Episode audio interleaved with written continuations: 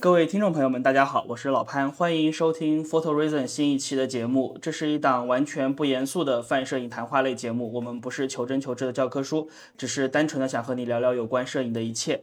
那么本期节目呢，将由我和老三、佳俊和老张啊一起来跟大家聊聊天。Hello，大家好，我是老三。Hello，大家好，我佳俊。Hello，大家好，我是老张。老张又想不起来自己是谁了。我发现每次，对每次录这个环节的时候，老张都是要定一下，哎，我是谁？早上起来有点懵，愣，因为平时不怎么叫自己。我叫你一声，你敢答应吗？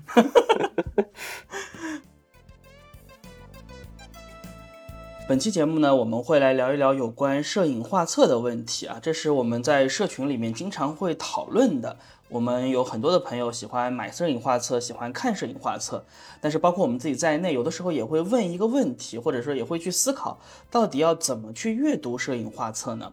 那么今天的话呢，我们先做一个特别说明啊，就是今天我们聊的这些话题，完全是我们四个人的一些自己的个人偏好和思考，没有正确答案，也没有标准答案。但是如果你对摄影画册感兴趣，那么不妨来听一听今天的这期节目。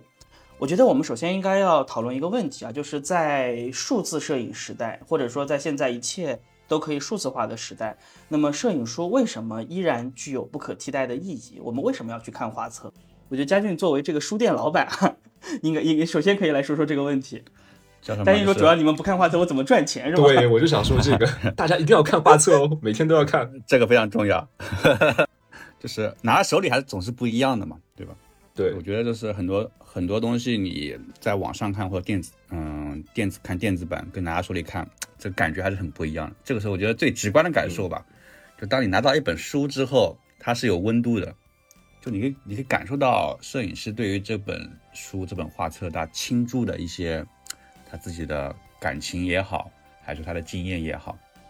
其实，嗯、画册为什么看画册呢？我觉得从深到浅，其实每个人也会有不一样的原因，或者说每个人都会有不一样的原因去买这本画册啊。那么，在我这边，我可能遇到过很多人，他可能是买本画册，他纯粹是为了他为了装饰也有，对对对，他觉得他这个画册封面很好看，他买回去做个装饰啊，或者说他有他嗯装修房子，或者说有工作室，他想哎这个这个画面很适合他，但他内容他不在乎，他只喜欢那个封面，拿去装饰有的。哎，你别说，我今天在淘宝上看到啊有专门卖这种装饰性画册，有有它就是有有封面，里面没有东西的，有它，然后特别便宜，对对对对，呃，封面设计的特别好看。对他们还有专门去去 copy 那个大师的那些成名作，适合做装饰画的，他们淘宝上也会卖。对，所以愿意买画册、买真的画册来做装饰的，其实也已经蛮蛮认真的了。啊，对对对对对对因为我，看有很多很多那种样板房啊什么的，对买的都是那种假。对对对对对对对，哎，我不知道你们怎么样，像我之前早期的时候，我通常会因为那个书的封面，对啊对啊对啊包括买唱片也是，唱片的封面是我购买的一个非常重要的理由。唱片封面都蛮好看的。对，不是有个有有个字叫有个词叫封面党嘛？就唱片封面有些，我记得有些还是找以以前有些很好的唱片都是找那些好的摄影师拍的，然后像什么安妮莱博维茨啊也拍过的。对，对啊，现在也是啊。是的，是的，非常多有名的摄影师，还有有名的设计师会给一些乐队去设计封面，所以说很多封面都很对对对经典。然后包括摄影书，其实摄影书它是一个非常主观的创作嘛，所以说也导致摄影书的封面一定是相比普通书它会更加有设计感，更加天马行空一点。对对对，像很多那个台湾那边歌手，他出以前出专辑，都是呃都是找一些日本的摄影师去去拍的，蛮多的。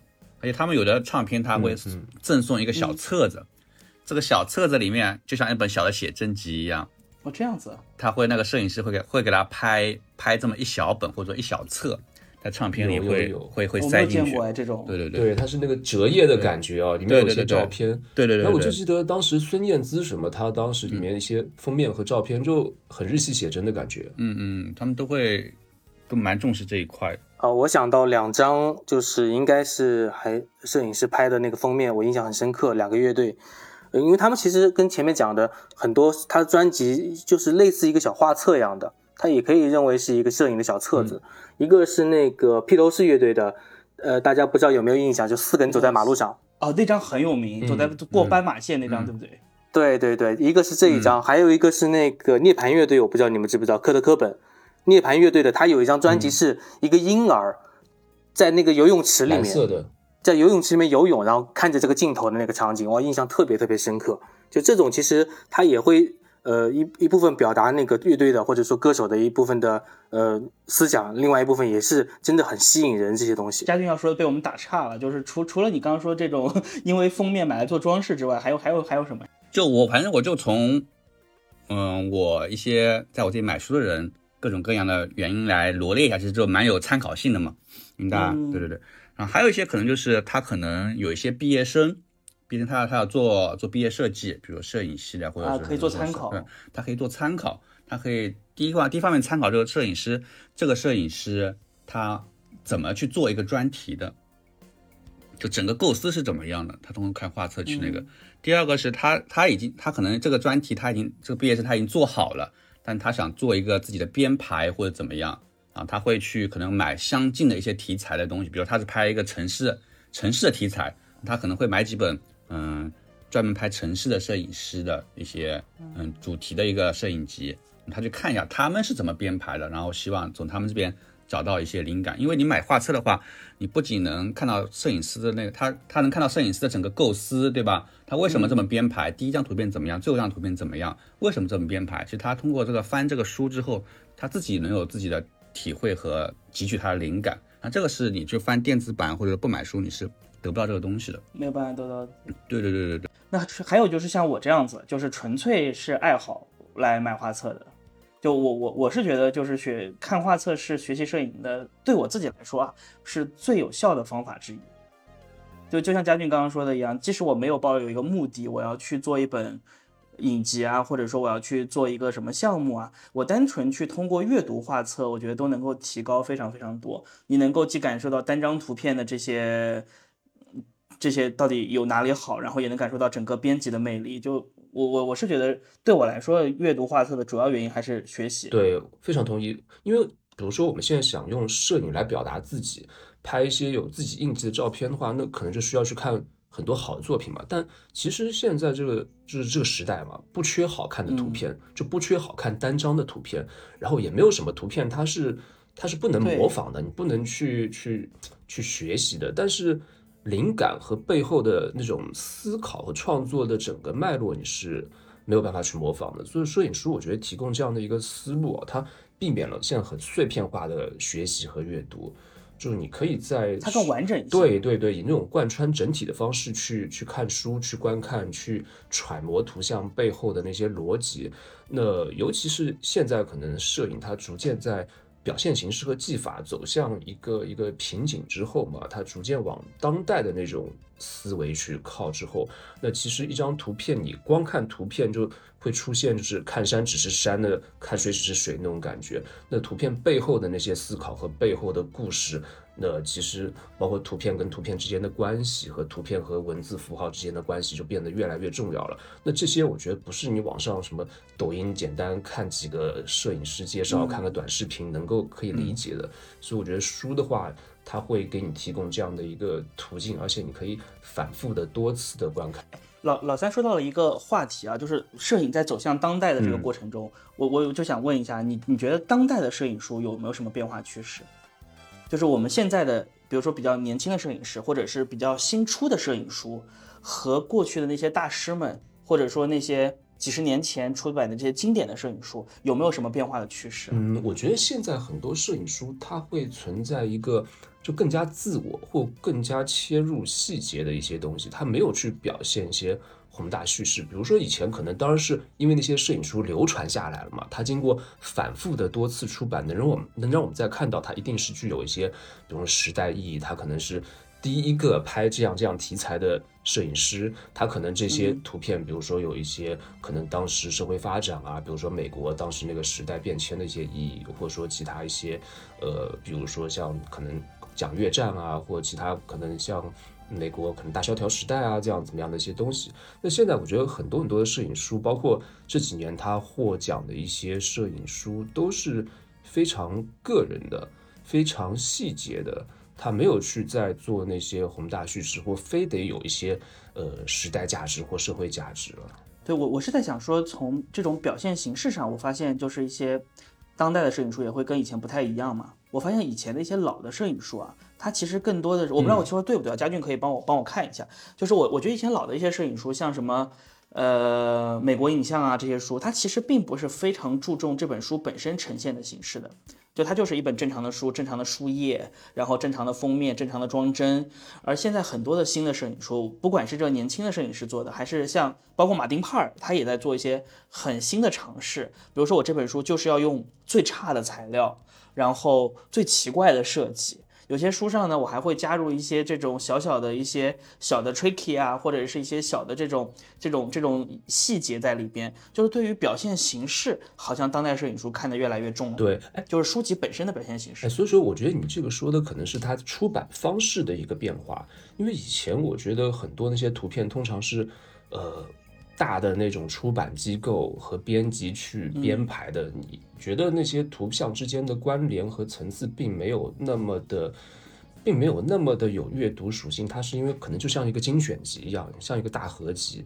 那现在的摄影书可能它更像一个单独的作品，或像是一个小型的展览。它背后的那些会带着更多作者的一些主观的因素，包括甚至纸张和印刷方式的选取和等等细节的一些东西。是的，佳佳俊，你觉得呢？就是这个其实也分了，就是有的出版社它还其实它其实还是一如很传统，一如一如一如既往的很传统的。有的出版社它可能吸引力就可能，比如说设计上面啊会花比较多的心思，然后包括其实跟东西方也不太一样。嗯。那么欧美那边的画册其实总体还是比较传统，嗯，一些设计上面。那日本这边的画册的话，它可能就花样会比较多，不管从装帧也好啊，还是设计也会比较多。那你像那个是那个欧，嗯，欧洲那边有个欧洲还美国我忘了，是泰德的，就是买过他们都是多，他们的书其实他们他们书其实没什么大的设计，都是都是硬硬装对吧？硬开本，然后整体都是都差不多的，方方正正的啊。然后像日本这边，像吃吃社，吃吃社他们的书就各种各样的，然后还会搞你给你搞个特别版啊、普通版啊，特别版封面还不一样啊，反正就各种设计都会出来。所以说这个跟不同出版社也有关系。是的，然后我我记得有一个那个川岛小鸟有一本叫《明星》啊，我我不知道家俊有没有印象。就是嗯，花里胡哨的看起来，我觉得，呃，明星他是霍木村奖的吗？是霍木村奖的吗？是明星这本吗？是获木村奖的，他是拍的是台湾的，台湾的街头的一些人嘛。我已经不记得说他是是是获什么奖了，但是就这本这本书，我就觉得就做的就花里胡哨，感觉啊，他设计，对对对，他设计花了蛮多心思的，就对的。那刚才老三又提到了说，哎，当代摄影的很多这种小小小摄影画册啊，就看起来像一个小型展览一样。那我觉得正好我们可以接着一个话题啊，就是说你们大家觉得看画册和看展览有没有区别？你们平时会去看展览吗？会啊，会啊，会啊，会啊，会啊，会去看展览的，会啊，对吧？那那你们觉得，就是如果说，比如说一个摄影展和一本摄影画册，这两者之间有什么区别吗？就你去看的时候，你会觉得有有有什么不同吗？啊，我觉得最直观的区别就是展览我能看的图更大。这是这是这是，我觉得这是最直观的感受了，因为照片还打印出来看的话，你还是有更有更有震撼力的。我觉得，嗯，看画册，毕竟它它受篇幅或纸张的大小的影响，它只能放放放那么大，很多东西你放大了看，其实能看出很多不一样的东西。对，这我觉得这最最直观的，这是我我是觉得看展览的时候，跟看画册有一个比较明显的区别，就是展览会受到空间的影响。就你处在不同的空间里去看展览的时候，这个展览的布展的好坏，或者说它布展的方式，有的时候会影响你看这个作品本身的一些感受。而画册的话呢，基本上相对来说啊，它在选择这些呈现方式的时候，或者说出版设计的方式的时候。嗯，就是完全是可有更多的自主性嘛，因为你不可能我建栋楼来办展览，对吧？我为了我为了那碟醋包顿饺子，这个不太现实。但是画册的话呢，你你的形式更自由一些，更丰富一些。所以虽然像嘉俊说的，就是展览你能够看到这种更大幅的、非常震撼的，比如说你去看托马斯鲁夫的这种，这个就会很明显。你看他的小的画册，你会觉得，哎，这是什么呀？这不证件照嘛？是吧？但是你把它放在两米大的这样子的这个画框里去看的时候，它就会有这种。非常非常神奇的这种视觉体验。呃，这个这个确实是展览的优点，但是你如果再把它撤到一些相对来说没有那么大区别的一些一些摄影师或者作品中，我我会更喜欢画册，因为展览的话，我觉得受到现场的影响还是很大的。嗯，刚家俊那个，我觉得我也蛮有感触的，因为像很多的作品，不光是摄影作品，还有绘画作品，你看过现场的，尤其是真迹那种大幅的几米高，或者说那种宽幅的。巨长的，比方十米宽的，就真的非常震撼。你在那边就会会仔细揣摩很久，然后会在那边感觉整个人被感动的那个感觉。但是我到之前就倒真没有把画册跟展览关联到一起啊，因为展览的话，我们很难看到就是像画册或像一本摄影书一样，它有很多同一个人拍的照片，除非是大型个展。因为像很多个展对联展的话，它都是还是单张的，或者说是很典型的，就是很点一点一点的，而不是像那个画册一样连成一个线的。那还有就是展览，它也只是一个暂时的东西嘛。那画册毕竟是一个就是可以长久保留的实物啊。像呃，有个摄影师叫刘易斯巴尔茨，他也是新地形摄影代表人物之一，他说过。呃，摄影就是文学和电影之间的一个深刻角落，我觉得这个倒还挺认同的。那就是说，你说到文学还有电影的话，我就想起就是漫画，因为摄影师，我觉得某种程度上说和小时候看那种连环画和那种漫画挺像的，上面有图片也有字嘛。那就是像小时候经常会看那种哆啦 A 梦这种漫画，就会觉得漫画比动画片好看。那种动画片感觉没有看那个漫画。嗯，更舒服，不知道是因为节奏是自己掌握的关系呢，还是因为就是想象空间更大的关系。所以说，我觉得去看展呢，有点像是去去去图书馆或去书店看一本摄影书。那买摄影书回家，我觉得就是可能是另外一种更私人的观看方式了。就是买和借的差别是吗？对对对。所以说，回到刚才说的，就是嘉俊说的，那为什么大家要？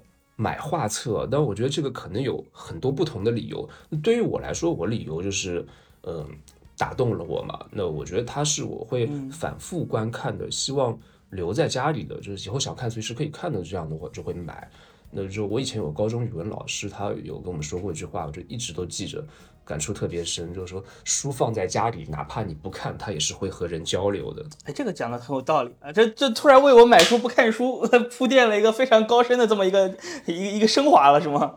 对，一个很好的借口。对，这这是高中语文老师的话，我要记下来。不愧是语文老师，是吧？其实我补充一下吧，就我觉得两点，第一点就是展览的话，其实更加注重视觉效果。嗯嗯，那你说空间啊，或者说重新的编排啊，都是视觉效果。呃，我觉得画册来说更加时间是比较长的一个时间的存在。另外一个，它是更加可以看到呃摄影师或者说编辑的一个编排的心思的。呃，这是这两者两者之间区别。另外一个，我觉得刚才也提到说，展览是一个短时间的，它不可能一直放在那边展览，除非是一些大型的博物馆，所以它会带一些时间的痕迹在里面。我经常会看到，呃，你一本摄影画册。跟它的真实展展览出来的它的顺序甚至都会有变化，它的排版都会有变化。另外一个就是不同的摄影师跟不同的策展人，他可能会想想在这里面加入不同的东西。一代一代的策展，一代一代的展览下来，它每一代的那个展览可能想呈现的东西或者主题都不太一样。这个就是可能会你会发现，在这个原来这个册子之外，它的更多的一些新的点，我觉得会不断的被呈现出来。所以这也是不断的策展，不断的去做这个普及的一个原因。说到展览啊。我有一件印象很深刻的事情跟大家分享一下，就是大概五年前的时候，我去东京，嗯，然后呢，在上野公园，是上野公园吗？一个美术馆，然后呢，那个时候在展维米尔的一个个展，约翰内斯维米尔，然后呢，人超级无敌多，就是排队进去都要排半个小时的那种。进去之后呢，你就看见那种年纪很大的老人，然后会有他们的的子女哈，我不知道是子女还是这种。家里面请的这些帮帮帮工啊，就是会推着他们去看，他们就会在一幅画前坐在这里一直看，能看到半个小时、一个小时这么长时间，就一点一点、一点一点认真的去看这幅画，然后后面所有人也都能够等等他看完，然后我们再往前走。我我那个那个场景让我印象真的太深刻了，就我觉得我们很多现在在国内去看展的时候，有很多很多人都是我我就是拍个照打个卡，对吧？但其实认真下来，像他们这样去看展的，在我们这里好像还没有形成一个整体的文化。它那个策展的方向也不太一样，有国内的展更多的，我觉得有些是就是突出的一些，呃，有网红特性啊，就是吸引大家来打卡的这种点，所以它本身的出发出发点就会有点不一样。对，像很多展览的话，它首先效果是要视觉有具备那种新奇性，然后要更加的视觉冲击力比较强，然后可能打卡的人去的人会多一点。它往往跟摄影师本身的一些想表达的东西都会有偏差。对，是出这个册子的时候的一些想法是有有一定的偏差的。对对对，甚至有些策展人或者说有些展览会把八竿子打不到一起的一些摄影师和艺术家给组合到一起。哎，我其实很不喜欢看群展，说实话，就是如果让我花钱，特别是这个钱花的比较多的情况下，一张票可能一两百块钱、两三百块钱的这种票，我我只愿意花给个展，我觉得能够看到更深的东西，或者是更全面的东西。而一些群展，特别是一些就像老三刚刚说的这种八竿打不着到一起的人放在一起去展一个东西，我觉得很多时候就良莠不齐，然后你会觉得看起来对。反而会影响，但那个老潘，你刚刚说的在一幅画面前停留很久，这个其实我以前呃没有特别大感受，我觉得不就一幅画吗？有这么久好看吗？但我后来去呃 MoMA 看莫奈的睡莲那个真迹的时候，它好像是一幅五六米、六七米宽的一个巨幅横幅，很长。然后我在那边真的看了很久很久。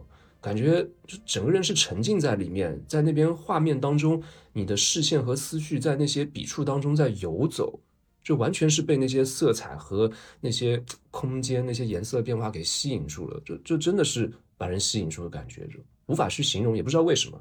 对睡莲就是一个很明显，就像我们刚刚说的摄影一样，就是你在线上看睡莲的这个画的时候，你不会有任何感觉的，就觉得好像哎色彩还不错，不就是一幅画嘛？不就有些颜色嘛？就看一眼就好了，两秒钟就过去了。对的。然后如果你去现场，比如说像巴黎那个菊园博物馆，就是专门展睡莲嘛，那那种巨幅，然后它是一个有一点点弯曲的这么一个，就是一个弧形的。这么一个长怪，然后它的这个画就是从从头到尾，然后曲面曲面的，哇，那个太震撼了。画画画色也有，真的你会感觉完全不一样，跟你线上看是完全不一样的。所以，我们是不是可以理解为展览其实是一种二创？我觉得可以，我觉得可以，我这个这个我觉得可以。展览的话，策展人的二创嘛，对，对吧？你。对，如果你这样理解的话，就是阅读原画册跟展览这个区别就还蛮明显。我觉得大家也更好能理解这个事情。对，就是不同的作品，就是策展人的素材而已。就摄影不，呃，这这这个展览不仅仅是摄影师自己的一个决定，还有很多的话是策展人占的占的比重是很高的嘛。比如说那个之前很有名的那个人类一家那个展览，当时的那个是萨考夫斯基吗？他就他就他的要求就是摄影师选中了画这个作品之后是不能够。对展览的设计本身来发表观点的，就是整个展览都是由他来设计的，就怎么怎么去嗯装印刷，然后怎么去挂，然后怎么去设计动线，包括怎么去设计一些物料什么，全部都是由他自己来决定的。对，这影响因素就太多了。比如说同一幅作品，它是印小幅的还是印大幅的，然后处在怎么样的一个环境当中，我觉得对于你观看的这种体验来说，会有非常大的区别。对的，然后还有就是我们刚刚说的空间，它其实也是一个部分嘛，对，它也是和作品的互动嘛。对对对，因为另外一个在世的摄影师可能对这个他的力那个影响力会大一点，但是你说有些真的比较远古一些去世的一些大神，他们其实对后面这些展他也没有什么掌控力了。他他倒是想，策展人他倒是想掌控，这说的，他也可以掌控，冥冥之中。你这个聊的太玄学了，老张。那是这个理啊，他就是他。你像那个，比如说薇薇安迈尔的这个，他的他，我觉得很多艺术机构，包括摄影机构，没有承认，没有很正式的承认他，就是因为他没有自己编选照片这么一个过程，也没有自己就是正式的把他的说明对说明。我觉得这个这个也是一一一种一种遗憾吧，其实是。对，这个这也是我们上没有机会去说明，对他也没机会去说明。但这个也是我们上次在聊 AI 那一期的时候，我们不是讲到过这个问题吗？我觉得薇薇安迈尔，我我个人啊，真的没有特别特别喜欢他，也是因为这个原因。他其实整个的创作生涯，他是没有一个自己的，至少他自己没有说过有关于他的思路，或者是有关于他的想表达的内容。就所有的东西都是我们后人去意会的，对吧？包括他的这个身份，如果他没有这个身份呢？是不是有很多东西就不成立了，或者说就没有那么有趣了嘛？对，但我觉得这个艺术史就是这么机缘巧合嘛，因为它的身份、它的独特性、它的不可替代性，那这些东西你可以归结为运气。对，这倒也没错。对，或者让他选的话，让他选他是否要死后出名，还是死前就是没那么出名，但有一点点小名，他可能会选死前有一点点小名。但威恩迈尔还真不一定，因为他那个纪录片里面就说他是一个很奇怪、很奇怪的人，就他们会猜测说，如果他还活着，在他可能不会愿意这些照片被别人看到。对，也就也有这个可能。好，我们聊完这个展览和画册的这个问题啊，那我们接下来的话，更深入的去往画册这个方向去聊一聊。呃，首先的话，我们来看一看这个画册的类型或者是分类。我先简单的说一下，然后佳俊还有老三、老张可以帮我补充一下啊。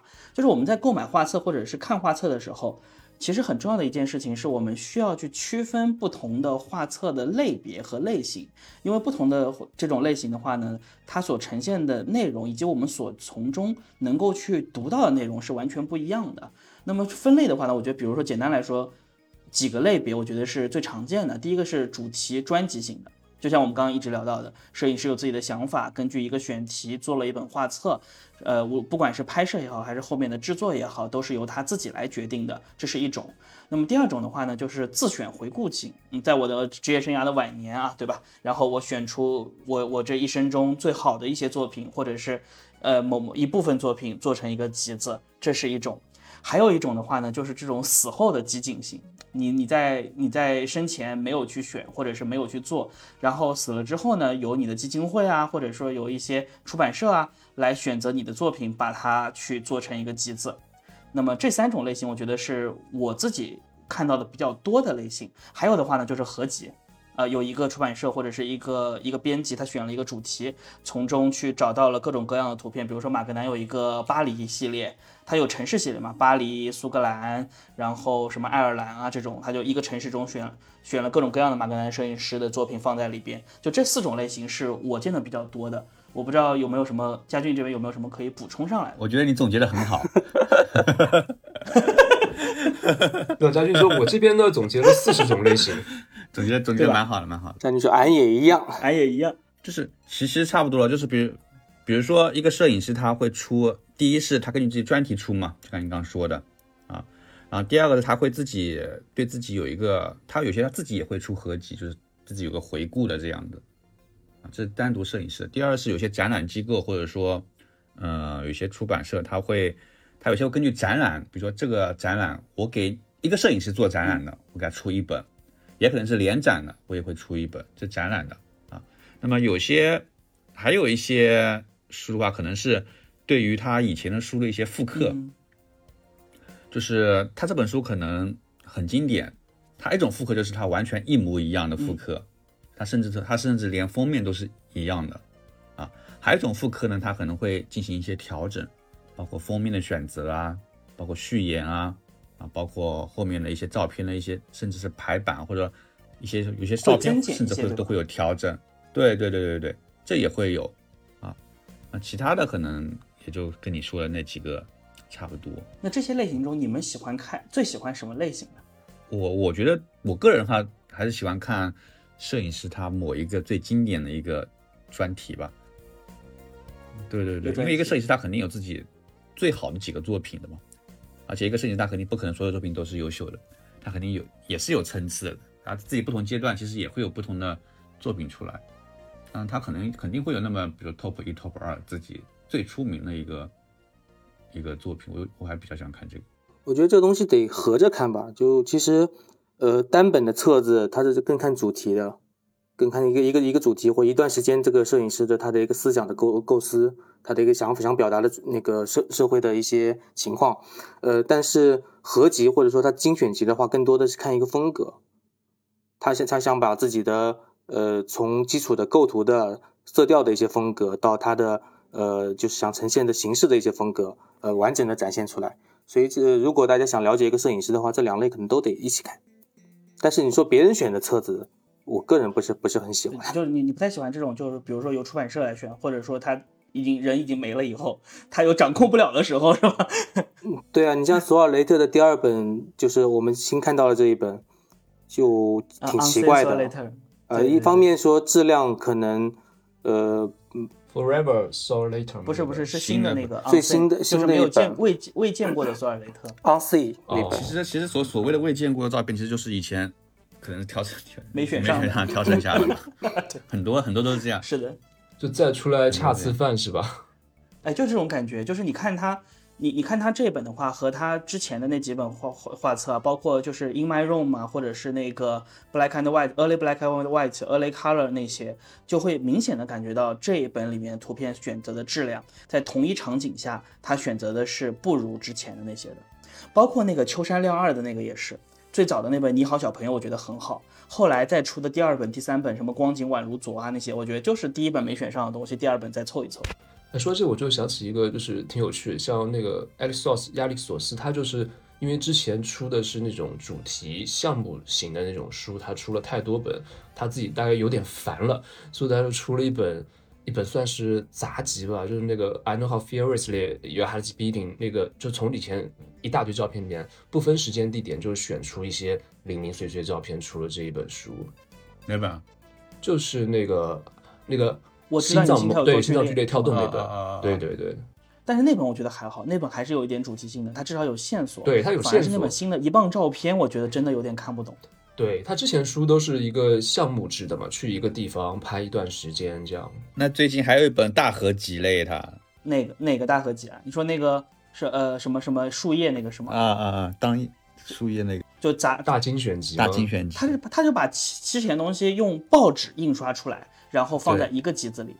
对对对，他就把几本书全部给放一本一本书里了。对，就五六本书，然后放在一一本书里。他他最大的特点是改变了这种画册纸张一定用铜版纸，或者是比较好的这种纸张的这种模式嘛。它是用那种报纸，很薄很薄，很软很软，然后其中加上了一些自己的注解啊什么的。那本其实我觉得还好。我我最最关于 Alexos 的这个这个作品集里面，我觉得最难懂的还是一磅照片。我包括我看过他的这个。呃，YouTube 上的一个介绍呀，包括一些文字啊什么的，我依然会觉得这本书对我，至少对目前的我来说，还是稍微生僻了一点。说起合集哦，我就想起史蒂芬肖尔，他之前有有做一个，就是他用数码相机拍的一个乱七八糟一些书，然后他做了八十三本，后来把八十三本书就定成了一本，然后这本书名字叫《书中之书》，但我也不知道它具体长什么样。没见过这个 对对对，回头可以？去搜一下。？谁啊？史蒂芬肖尔谁啊？史蒂芬肖尔，啊，对，有一本书中之书，好像说是八十三本书定成定定成一起的。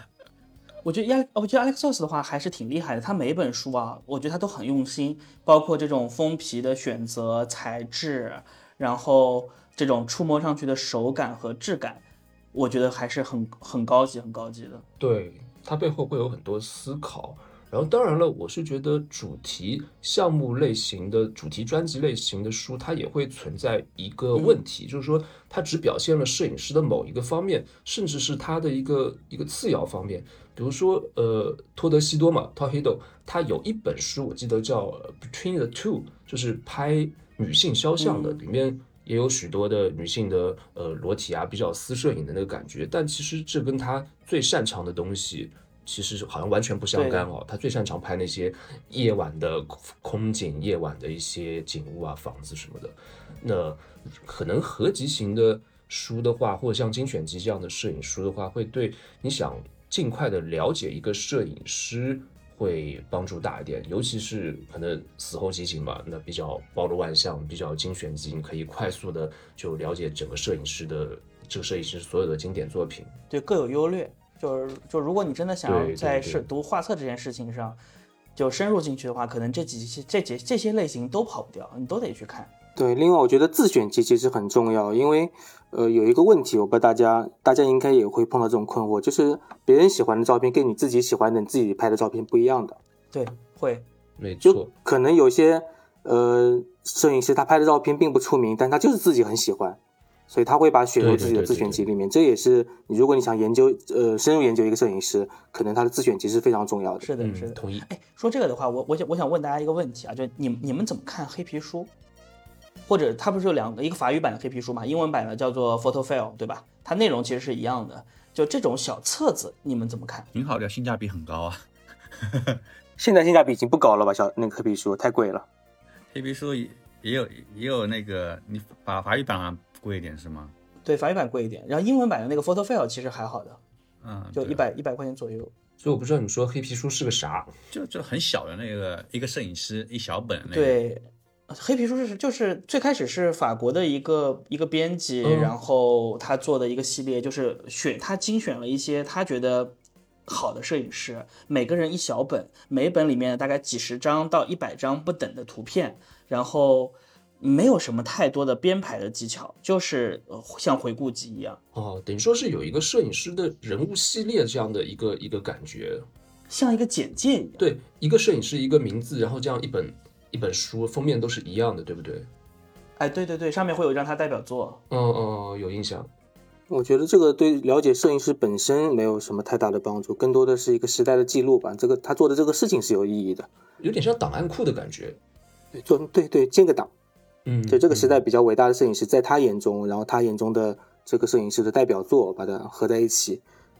你说是一个摄影师的代表作，把它集成一个册子里面，其实我觉得摄影师自己都可能很很难做到，因为这个编排可能很复杂，不不同的完全不同的主题、不同的风格，可能是。对，或一个摄影师他，比方说他不同时期的年轻跟老年时候照片可能会完全是不相干。他都会选，他就一个摄影师，他会从他的这种，比如说职业生涯的成熟期开始，到他职业生涯的晚期，会各嗯选一些内容。就比如说你照片的，排序是以时间排序吗？还是以什么逻辑排序？嗯，我看过一些，就是我我还买了蛮蛮多的这个这个这个书的，我我觉得没有什么太大的一个逻辑，有些是以时间顺序的，然后有一嗯部分好像也没有严格的按照时间顺序来。其实就是他经典的照片了，，对对对就有名的照片嘛，对的，一些有名那我觉得如果按照时间顺序来那个编排的话，可能这个意义更大一点。好像也有一个没有逻辑会更好一点很没有很坚很有严格的坚持时间顺序，我感觉日本那边也有黑皮书，也有的是吧？日本摄影师也会有，好像是四十五本还是六十本，我忘了。对这个系列的话，我觉得就是还蛮适合。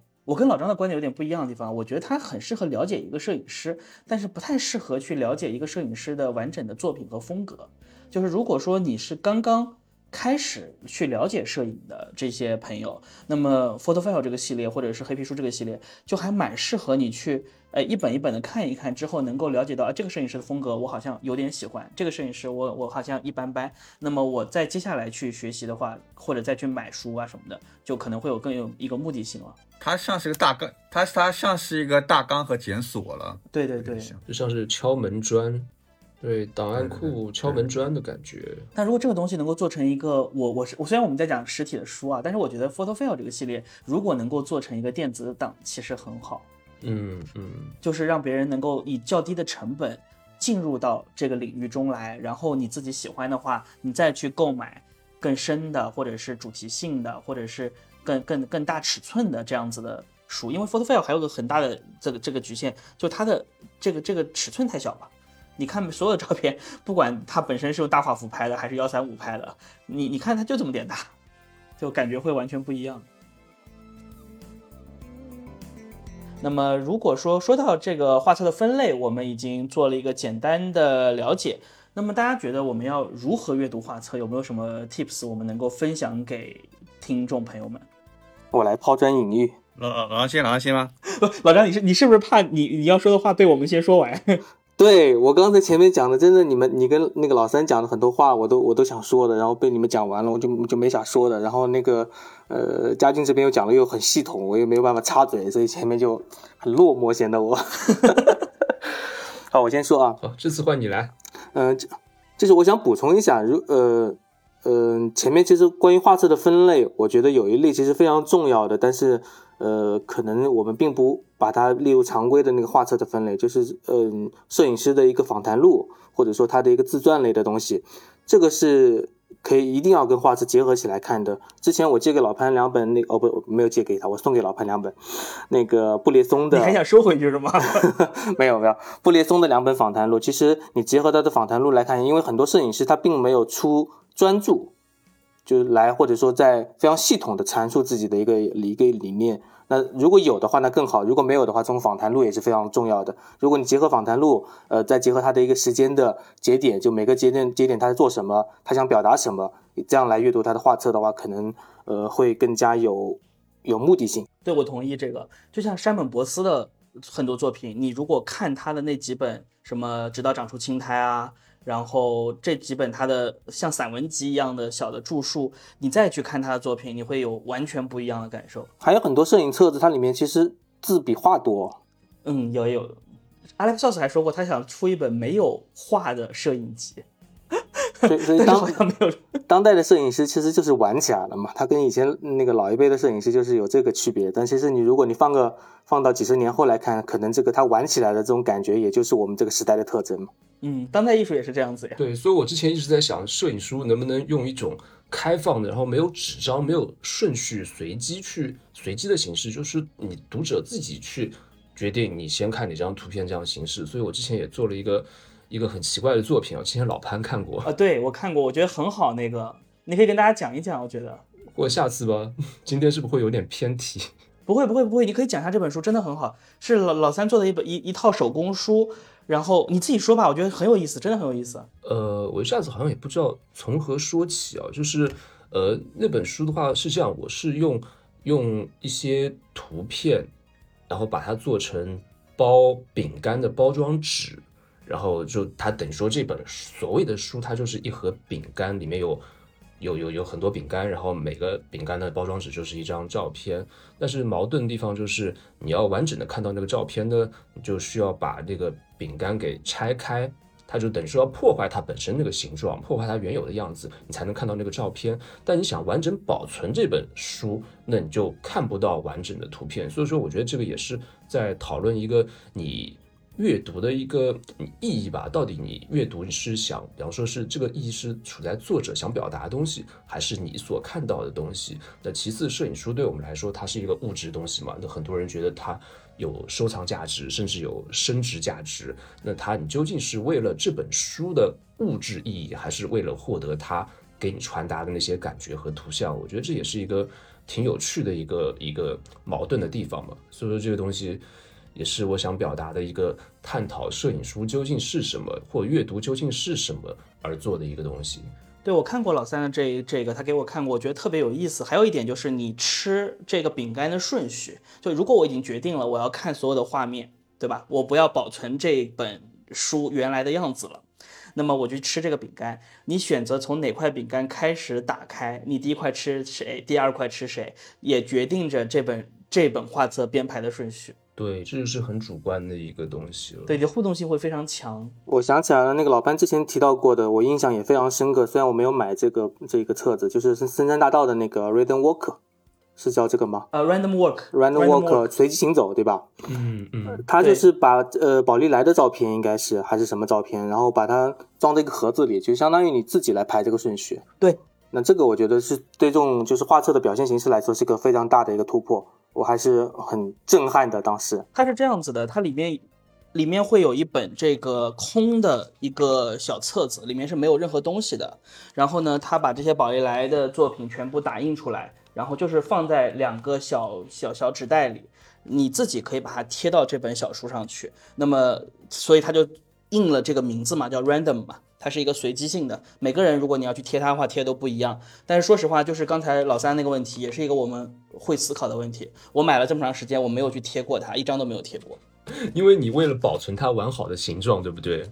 不想去破坏。对，因为我因为我看，对一个一个是为了保持它完好形状，另外一个我看它是限量的嘛，一共只有一千套。对对对，你看一看，就是为了，比方说它，因为摄影书它会会会增值嘛，或者说它感觉像是个收藏品一样的感觉。对，还有就是你贴的话，就是你，因为你一旦贴上去，它就变成一个不可改变的事实了。你现在看到它的时候，你你先看这张，后看那一张，你怎么去排列一下没问题。但是，一旦贴上去之后，它就既成事实。我今年贴上去的这个样子，我也许明年就不喜欢了。对。很有可能，就会觉得自己的编编排完全没有逻辑，或者你你你会有有一站在另外一个不同角度去观看的时候，你就会很后悔自己糟蹋了这个作品。我当初怎么做了这么蠢的事情？对，就就会有这种感觉，所以哎，就就是老三的这个这个点其实是一样的，就特别好。这个我突然突然想到想想到一个点啊，就是说，其实我们在阅读画册的时候，呃，经常会面到一个面临到一个困难，就是摄影师其实会主动帮你创造一些，他有意或者无意帮你创造一些障碍。嗯。有时候是在编排上的小心思，他故意留一个看上去很模棱两可的一个东西，或者说你像《森森大道》这个样的，他就是让老潘产生了这样的困惑。但是在这个困惑的过程当中，你可能会进行更多的思考。对，我觉得会诶，因为我之前看过一些就是创作者的采访嘛，那我觉得他们其实自己是很多人是不愿意过多去解释这本书的，或者说他只是稍微说一个大概，他希望。他保持一个模糊暧昧的态度，就是说，他希望，当然他在创作这些东西的背后是有自己很多的思考和知识沉淀，但最终他希望输出的是读者开放的那种感受，从中他希望每个人看到都不一样的东西嘛，那每个人看到自己的不同的回忆、不同的欲望、不同的快乐和等等等等等等，就所以说他不希望去框死他。所以有时候也要就是面对这些摄影师创造的障碍，并且享受这种障碍。享受解决这种障碍的过程，对，很有趣，是的，而且没有一个标准答案。对的，就像我们今天的这个播客一样，其实都是我们自己的一些主观的观点嘛，就没有没有标准答案。看摄影书这件事情就是没有标准答案。你每个人一千个读者有一千个哈姆雷特，你说我看这本书，它一定有一个标准的摄影师是说了什么，就像阅读理解一样，你一定有个正确答案，这个本身就是不现实的事情，对吧？我们我们回到 刚才的这个主题啊，就是我们如何阅读画册，读什么，怎么读这样子的一个问题上。那么还是老三老老张，你要先吗？跟大家来说一说这个。等一下，我插一句，前面我讲过了呀，我说结合那个呃作者的自传跟访谈一起一起读啊。哦，这是你回答这个问题的。我是不是我是第一个讲的呀？说的话说掉了。我是第一个讲的呀。说说掉了。这个其实很好用，这个东西。因为你因为你说的话，你要补充上一条嘛。我以为你补充的是上一个这个画册类型的这个问题。显然，你主持人就没有跟上嘉宾的思路，好吧？下课，主持人下课。下下岗下岗下岗。应该是我是写我是回答了这个问题，其实因为这是我自己的一个很很常用的方法，我有很多这些摄影师的自传。好的好的，那我们继续。那佳俊，你有什么可以补充的吗？站在专业的角度上，我为了把你的这个书多卖出去一点啊，请你认真的回答一下这个问题。佳俊说一定要多读。其实刚其实刚刚老张老老张说那个还是挺有用的，因为如果你单纯的去截取，你对这个摄影师不了解，单独去截取他，嗯，一个。阶段的一个画册其实是很难理解的。然后除了老老张说的那个，我觉得第一还有个可以去阅读，就是它一本画册它会有前言和后记啊。嗯，这个这个是蛮重要的，因为嗯，这个它可能会对一个怪对这个画册做一个整体的概概括或者一个导读吧。啊，但这不是每本画册都会有，可能会有三分之一到二分之一的画册它可能会有这这一些。那我觉得，如果说想读懂画册，这个如果有的话，一定要读这个东西，这个还是非常有用的啊。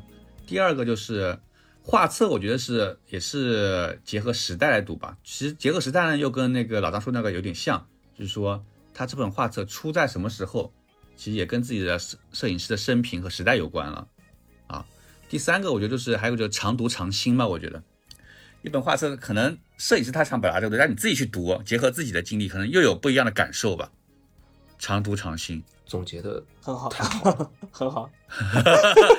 谢谢捧场，谢谢捧场。此处可以有掌声是吗？非常的系统性，非常的官方。就总结总结到大家没有什么补充的。说那个前言和后记啊，但是我真的看过有一些摄影画册就是不做人。那个 Frank Howat 弗兰克霍瓦特有一本叫 Sidework 的这种街头摄影集，他是一个时尚摄影师嘛，但他有一本街头摄影集，也就这两年新出的法语版的。那个前言和 前言写的简直就是在写诗啊！我的天，关于这本画册的东西一点没聊，完全在写了一首自己的诗歌的这种感觉。就嗯，你你读完之后觉得还不如不读呢，也有这种。这就是摄摄影师给你创造的障碍嘛？他就是来迷惑你，让你不是 他已经不在了。他已经不在了，他掌控不了了，知道吗？是谁写谁写的诗啊？是一个，他就是我应该是他请的这种，就是作序或者是这种编辑。我具体是这个人是谁，我不知道。呃，我插一下啊，就是我我经常会插这种东西，就是嗯呃，那个是很多摄影师的，他那个前言不是自己写的呃，大多数都不是自己写的，对，大多数不是自己写的，就是你比如说那个美国人的，他的那个是格鲁亚特写的，对，写那个写那个在路上还是叫什么？就是垮掉的一代的那个，对对对，那里面有一句话，我我特别喜欢，说他用镜头汲取了美国的悲剧，同时跻身于这个时代的悲剧诗人行列。呃，这句话我觉得写的太好了。那作家来帮他写嘛，他感觉就更加的不一样了。对，就特别特别有意思。但我不知道你们有没有看过很多前言，它应该是书评人或艺评人写的，就就写的很晦涩难懂，然后又其实很很套话、很废话。这个不就是当代艺术的一个习惯嘛，就对吧？这个展览本来很能看得懂，但是他就写个题你就看不懂。会你会看得很头疼。对，而且他要从艺术史、从摄影史的前面脉络来写一大堆有的没的。对他可能就会，就首先他一个设置了一些门槛，就是你要读懂这个东西会有一个门槛，你要有一些摄影史、艺术史的基础。我觉得这个都还好，最可恶的还是那种就是他用的这些词，就是你每个词你都能都认识，但拼在一块儿你就不知道他在说啥。这种人，嗯，当然，同样的，比如说像一些艺术阐述，哪怕是中文的，你也可以，你也可能会觉得理解起来有点困难。对的，有有一些我觉得可能就是他需要你有基础，有一些我觉得就真的是就很刻意的去使用这种艺术语言来来来去提高自己的这种，我不知道提高自己的身价，或者是提高自己这种学识的感觉，这个其实挺不好的。就说到基础，老潘刚说到基础嘛，就我觉得很多摄影书，不知道大家有没有感觉，会觉得乍一看很难让人喜欢。比如说像呃亚历克索斯和格里高利哈尔彭嘛，你会看，可能很多人乍看他一些书就觉得书里面不就是拍了一些人，嗯，什么空房间，什么东西，灌木丛，什么。就是你从单张画面来说，会觉得很日常的东西我我拍的也差不多啊，什么构图美感什么也看起来没有什么特别的、哦。呃，像比方说史蒂芬肖尔那本书，那本《不寻常之地》嘛，那很多人也会觉得，那不就是一些就空镜嘛，就是呃比方餐厅、公路、马路口、停车场啥的，把相机端平了，曝光调准了，这样咔嚓拍下来不就好了吗？呃，所以说这些作品的话，可能像史蒂芬肖尔在当时他那些东西被认为是就特别无聊的、特别空洞的，就你画面里面怎么没有识别焦点啊，怎么没有人物啊什么？但其实当时他是通过自己背后的思考和一些严谨的画面选取，让画面呈现出那种，比方说更多的细节、更丰富的可看性。就看起来它其实随意松散，但其实它是有一个。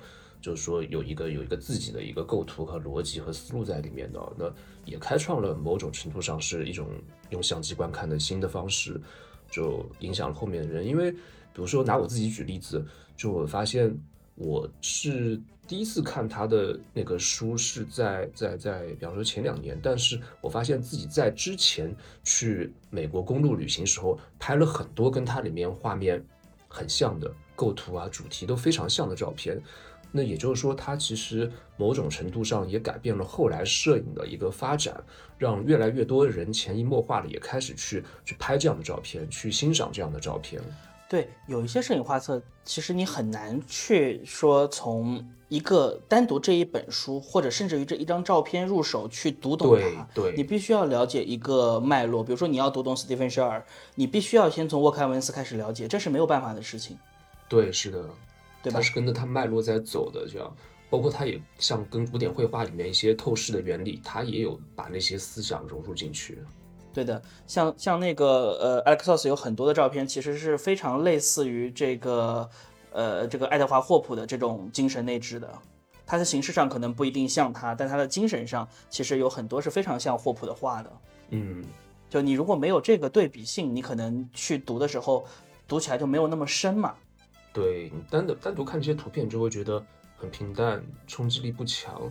当然，如果说你如果对背后的思路或背后那些传达的文化什么的，那比如说你喜欢旅行，喜欢比方说汽车，喜欢美国的公路文化，那我觉得你在现在看那个比方说《不寻常之地》这本书，也会爱上这本书的。对的，所以其实就是还是说，如果说我们现在如果说到要认真的或者完整的去阅读一本摄影书，你要读得非常深的话，其实还是不可避免的，你一定要有一些对于其他内容的涉猎，包括艺术史啊、摄影史啊，你了解的越多，你在读一本画册的时候，你可能读的就越懂。还有一个就是你自己的经历的不断的这个。不经历更多的事情，经历更多的时间。就像我前几年去读马丁帕尔的时候，我就真的读不懂，我就觉得啊，这个东西看起来就好艳俗啊，对吧？但是你我我上就像上期我们聊到小世界的时候，我们也说到，就再回头去看的时候，你觉得他这种嘲讽，他这种这这种对于整个世界的观点，你会觉得哦，好有意思。所以这个都是要不断的、不断的积累的一个过程。我们今天能够跟大家讲的，可能更多的还是说，无论你处在什么阶段，你能够通过什么样的方法，能够更快的去获得一些阅读摄影书或者阅读摄影作品，能够能够收获一些东西。我觉得，对，其实刚刚大家老张、嘉俊也都讲到了，就是尽量去了解一些创作背景和作者的自述。就你可以喜欢或不喜欢，但你先得把它了解清楚，它到底是什么东西之后，它背后是什么样的故事之后，再去决定是的。然后我觉得的话呢，还有一个就是你在读这这本书之前，一定要先了解它的分类。我们刚刚说到它有各种各样的类型嘛，对吧？自选回顾型、主题专辑、死后集锦等等等等。你先了解一下它的分类，然后你要知道每一种分类所代表的特点是不一样的。比如说这种死后集锦，你你很难去阅读。说它中间有什么编辑的美感呀，或者是图片叙事的这些这些内容，它可能更多的还是去展示一位摄影师整体的风格。那么你可能就需要去了解你自己主观的评价、技术层面的东西、视觉特征、表达的属性，然后作品背后的故事。这些内容，但如果你读的是一本像主题专辑这样子的内容，那你可能要知道这本画册的核心，它也许就是图片选择、图片编辑和图片叙事，对吧？那么你从中如何去找到，比如说整体上这本书是怎么串联的，局部上每一张图片和和前后的图片是怎么样去连接，怎么样的关系，是通过视觉结构的这种流动来进行。一个整体的串联在一起，嗯，还是以某种内在的逻辑，比如说色彩、情绪来递进的这些东西，可能是我们去读一本画册的时候需要去去理解的东西。呃，我我就想补充一下，因为我都是来补充的。然后我我想想讲两点，第一点就是大家在阅读画册之前，就是像老潘说的，你要知道画册的分类不同的分类的特点。另外一个就是你知道这些这些的前提是你要意识到读画册肯定是有难度的。嗯，它必必然是有难度的。然后，你比如说我们刚才说的那个斯蒂芬肖尔的《不寻常之地》，呃，这个册子我以前看也是看不懂，就单张图片看其实挺无聊的。然后呢，前段时间我看了一本透视的书，关于透视的书，就是其实是一本画画的书。然后你看了之后，我再去看这个斯蒂芬肖尔这本这本，哪怕你是看他单张的照片，你都会觉得他在透视方面就是有很多很多的嗯嗯精密的一些心思在里面。你看是那大卫霍克尼吗？啊，对对对对对。另外一个就是我，我再举一个小小例子，比如说，呃，怎么就是利用摄影师的一些自传跟他的那个访谈录去阅读画册。呃，布列松的他那个访谈录当中，呃，提提到他有一段时间是在呃去一个纪实摄影，应该是个战争之类的，他跟当地人怎么去交流，他生了一场病，怎么呃就是非常严重，差点死掉了，然后呃怎么再重新去上战场，怎么重新去去呃获得这些拍摄的机会，同时你把这个阶段。他的这个摄影册子出的摄影册子给拿出来再去看，会更加明明白一点。这个就是非常一对一的可以对应上的。所以我觉得有时候，呃，你如果真的不知道怎么去看一个摄影师的一个风格，或者说觉得册子太多不怎么选，你按照他的时间年代来选也可以。我刚开最最早的时候他拍的是什么，然后后来拍的他他他拍的是什么，然后结合他的生平的经历来一一对应的去看，就还挺清楚清清楚的。哎，说这我突然想到一件事情啊，就是有些摄影书在改，就是再版之后啊，它其实还会增加阅读的难度。